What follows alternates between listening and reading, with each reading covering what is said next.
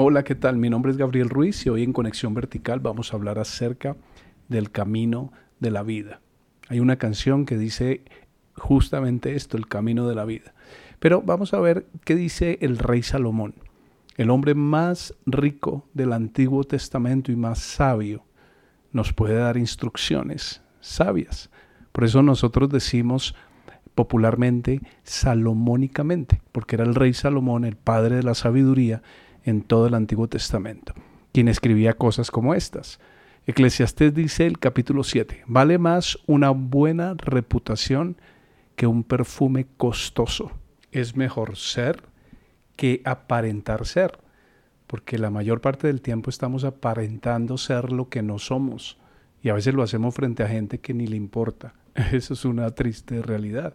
Por eso hay que trabajar en la estructura de tu ser, en tu carácter, en tu parte interna, porque vale mucho más lo que eres que lo que quieres mostrar a otros que no eres. Y dice también que el día que morimos es mejor que el día que nacemos. Todos tenemos un propósito acá en la tierra.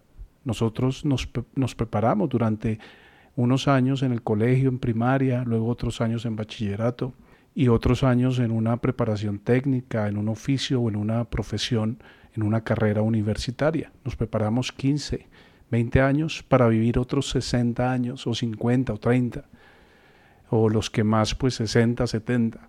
Pero la pregunta es cuánto nos estamos preparando para la eternidad, porque la eternidad es eso, es una eternidad. Y el hecho de que ignoremos esto no significa que no exista, es real es bíblica, es eh, algo que va a suceder con cada ser humano.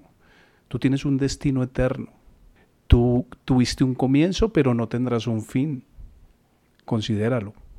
Y dice, y al fin y al cabo, todos morimos. Así que los que viven deberían tenerlo muy presente. Porque suena chistoso, pero las estadísticas dicen que de cada uno muere uno. Y a veces pensamos que eso nos va a tocar algún día, pero no nos preparamos para morir. No nos preparamos para el paso que vamos a dar a la otra vida. Y hay que cuestionarse, hay que preguntarse. Puede ser ahora, puede ser en 10 años, en 20, en 50, no sé. Pero por eso está hablando eh, aquí el rey Salomón de vale más pensar en el día de la muerte que en el día del nacimiento. Porque el día de tu nacimiento ya fue. Eso ya quedó en los libritos y en la historia y en las foticos. Ahora lo que viene es lo que no ha pasado. Y es que tienes que envejecer y el tiempo va pasando. Y ustedes se dan cuenta que 10 años es un clic, luego 20 es otro clic, luego 40 otro, y hacemos otro y ya son 80. Entonces dice, el que es sabio piensa mucho en la muerte, mientras que el necio solo piensa en divertirse. ¿Por qué? Porque el que piensa en divertirse no se está preparando para nada. Y algunos están solamente sobreviviendo. Pasan los años y entonces le preguntamos a alguien, ¿y usted para qué come? Y él dice, pues yo como para trabajar. Y bueno, ¿y para qué trabaja? yo trabajo para comer.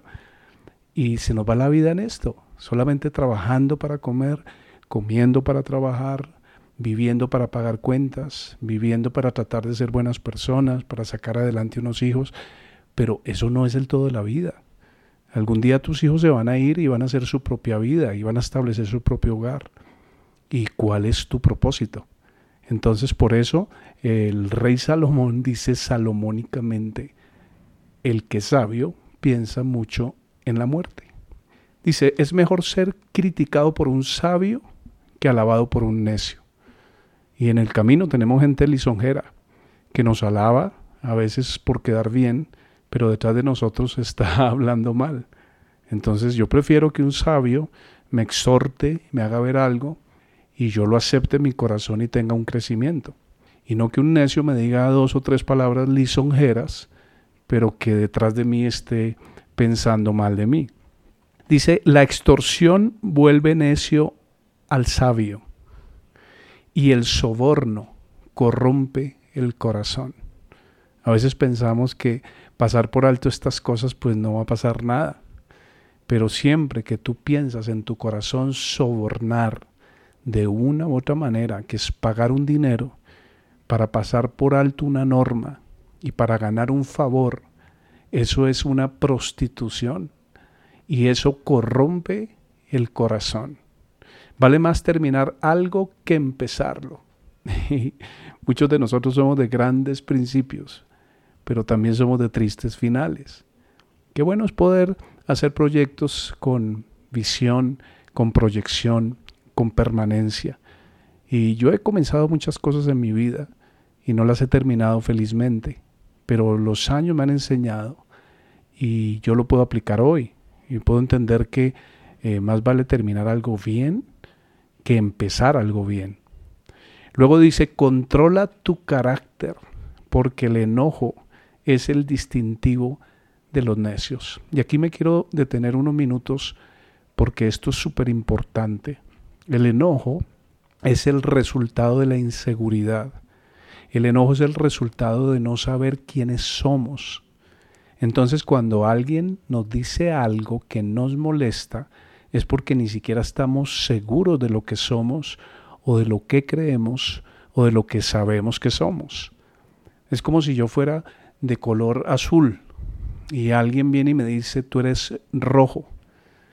Y yo le digo, no, yo soy azul. Pero la otra persona me insiste y me dice, es que tú eres rojo. Yo te veo rojo, actúas como rojo, vives como rojo. Y yo me empiezo a molestar por dentro tratando de defender lo que yo sé que soy. Y soy azul. Y yo no me puedo indignar porque otro me vea de una manera o me vea de otra manera. Yo sé quién soy. Yo sé lo que tengo por dentro. Conozco mi color. Por eso dice controla tu carácter. Y tiene que ver con tu estructura. Si tú sabes quién eres, ¿por qué te ofendes tan fácil por lo que otros dicen o hacen? Y por eso dice que el enojo es el distintivo de los necios. Y continúa su discurso diciendo, no añores viejos tiempos, no es nada sabio. Porque a veces nos quedamos ahí como en una nostalgia de que los tiempos pasados fueron mejores, de que tuvimos años preciosos y tuvimos tiempos especiales y prosperamos y estuvimos mejor y, nos quedamos ahí atados al pasado. Y recuerden que el pasado lo paraliza uno. El pasado nos ata totalmente, nos aparta totalmente del propósito. Ahora, el pasado está ahí atrás, nos sirve como un punto de referencia, como cuando tú manejas tu vehículo y eventualmente ves por el espejo retrovisor. Y es un punto de referencia nada más, pero tu vista está al frente, hacia donde te diriges. Y hay más gloria en el futuro que en el pasado. Debemos concentrarnos en lo que viene y más bien decir que los tiempos futuros van a ser mejores. La sabiduría es aún mejor cuando uno tiene dinero. Ambas cosas son de beneficio a lo largo de la vida. Eh, hemos tomado malas decisiones algunos en nuestras vidas que nos han llevado a fracasos financieros o a quiebras o también a endeudarnos innecesariamente y todo esto se puede corregir. Si nosotros hacemos un plan y hacemos una proyección, eh, podríamos acumular también una estabilidad, una mayor estabilidad. Y no podemos andar culpando a otros, ni nuestro trabajo, ni a nuestra ciudad, ni a nuestro país, porque está dentro de nosotros. Nosotros tenemos la potestad para avanzar, para prosperar, para cambiar, y se puede hacer. Y lo cierto es que hay que hacer un cambio en la mente, porque otros sí lo logran en el mismo entorno donde yo estoy. ¿Será que son de buenas? ¿O será que hicieron ajustes por dentro para lograr los resultados que yo no estoy consiguiendo? Hagámonos esas preguntas. Dice, la sabiduría y el dinero abren casi todas las puertas, fíjense ustedes, pero solo la sabiduría puede salvarte la vida. Y Dios estará feliz de entregarnos toda la sabiduría del mundo. Saben que cuando Dios se le apareció a Salomón antes de que él fuera rey, Salomón era el hijo del rey David. Y Dios se le apareció y le dijo, pídeme lo que quieras que yo te voy a dar. Y entonces el rey Salomón respondió, no te pido ni riquezas, ni honra, ni gloria, ni la vida de mis enemigos, te pido que me des sabiduría y discernimiento para conocer el bien y el mal. Y la respuesta de Dios fue, por cuanto hubo esto en tu corazón y no pediste ni bienes, ni gloria, ni honra, sino sabiduría. Además de sabiduría, te daré riquezas, honra, gloria y la vida de tus enemigos. Entonces, por eso la sabiduría es tan importante. Y desafortunadamente es lo que menos buscamos. Tenemos que invertir tiempo para crecer en sabiduría, para aprender la sabiduría de Dios. Dice, acepta el modo en que Dios hace las cosas.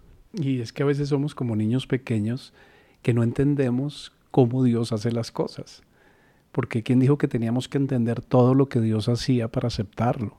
Yo recuerdo cuando mi hija eh, Daniela estaba pequeñita y eh, yo quería enseñarle algunos principios. Yo recuerdo que una vez ella tenía dos mil pesos en su bolsillo. Ella tendría unos eh, ocho años, estaba muy pequeñita. Ella ya está casada hoy día. Y yo recuerdo que le dije, ¿tú confías en mí? Y ella me dijo, sí, claro, papi, confío en ti. Entonces le dije, dame los dos mil pesos.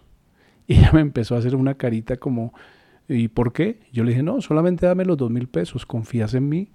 Y me repetía, sí, papi, yo confío en ti, pero es que yo necesito los dos mil pesos, porque pues ya tengo unos planes para comprar unos chocolates o algo así con los dos mil pesos. Pero yo le insistí, le dije, tienes que dar el paso de confiar, tienes que darme los dos mil pesos, yo te los estoy pidiendo. Y si tú me conoces y confías en mí, pues sencillamente hazlo. yo sabía lo que estaba haciendo, pero ya no tenía ni idea yo por qué le estaba pidiendo los dos mil pesos. Y fue una lucha, una pequeña lucha que ella tuvo ahí en su mente porque no entendía. Y es lo que nos pasa con Dios. No entendemos a veces cosas que Dios nos pide. Nos pide que cerremos una relación, que nos apartemos de una persona, que dejemos algún, alguna, alguna cosa que no está bien en nosotros. No, no entendemos por qué, pero simplemente hay que obedecer. Pues obviamente yo como padre tenía un billete de, de 10 mil guardado y solamente quería darle una lección a mi hija. Y después de un tiempo, de un largo tiempito, ella me entregó los dos mil pesos. Yo le dije, te felicito porque estás confiando en mí. Eh, me los entregó así despacito, estirando su bracito, pero tomó la decisión, hizo la acción. Enseguida tomé los dos mil pesos y saqué de mi bolsillo diez mil pesos que tenía para ella. Y así es Dios con nosotros. Por eso dice aquí que aceptemos el modo en que Dios hace las cosas. Dios siempre tiene lo mejor para nosotros. Pero ¿cuánto nos cuesta soltar? ¿Cuánto nos cuesta entregar? ¿Cuánto nos cuesta descansar en Él? Y luego dice, porque ¿quién puede enderezar lo que Él torció? Si hay cosas que Dios ha torcido, ¿por qué nos empeñamos en enderezarlas? Dice, disfruta de la prosperidad mientras puedas, pero cuando lleguen los tiempos difíciles, reconoce que ambas cosas provienen de Dios. El dinero y la sabiduría provienen de Dios.